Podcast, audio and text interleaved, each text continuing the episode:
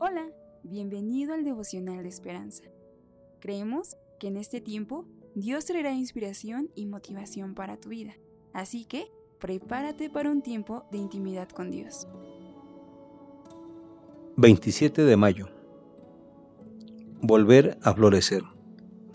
El autor dice, cuanto más los oprimían, tanto más se multiplicaban y crecían. Con suficiente sol y agua, coloridas flores silvestres cubren el valle Antelope y el monte de Figueroa en California. Pero ¿qué sucede cuando hay sequía? Los científicos han descubierto que ciertas plantas silvestres almacenan grandes cantidades de semillas debajo de la tierra. En lugar de permitir que broten y después de la sequía, las usan para comenzar a florecer nuevamente. A pesar de las condiciones adversas, los antiguos israelitas trabajaban como esclavos en Egipto. Los amos los forzaban a cultivar los campos y a hacer ladrillos. Supervisores desalmados los obligaban a edificar ciudades enteras para Faraón.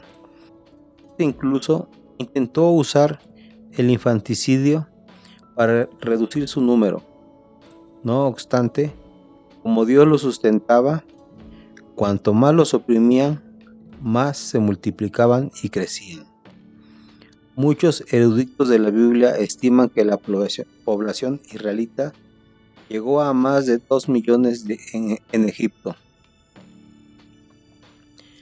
Dios, quien preservó a su pueblo entonces, también nos sostiene a nosotros hoy. Él puede ayudar en cualquier entorno. Tal vez nos preocupe atravesar otra temporada. Pero la Biblia nos asegura que si la hierba del campo que hoy es y mañana se echa en el horno, Dios la viste así. Él puede suplir nuestras necesidades. ¿Por qué es tan difícil confiar en Dios en las temporadas secas de la vida? ¿Cómo ha provisto Él para ti en el pasado. Oremos. Amado Padre, gracias por estar conmigo y gracias por darme esa paz en mi corazón. En el nombre de Jesús. Amén. Esperamos que hayas pasado un tiempo agradable bajo el propósito de Dios. Te invitamos a que puedas compartir este podcast con tus familiares y amigos para que sea de bendición a su vida. Puedes seguirnos en Facebook, Instagram, YouTube y Spotify como Esperanza Tolcayuca. Hasta mañana.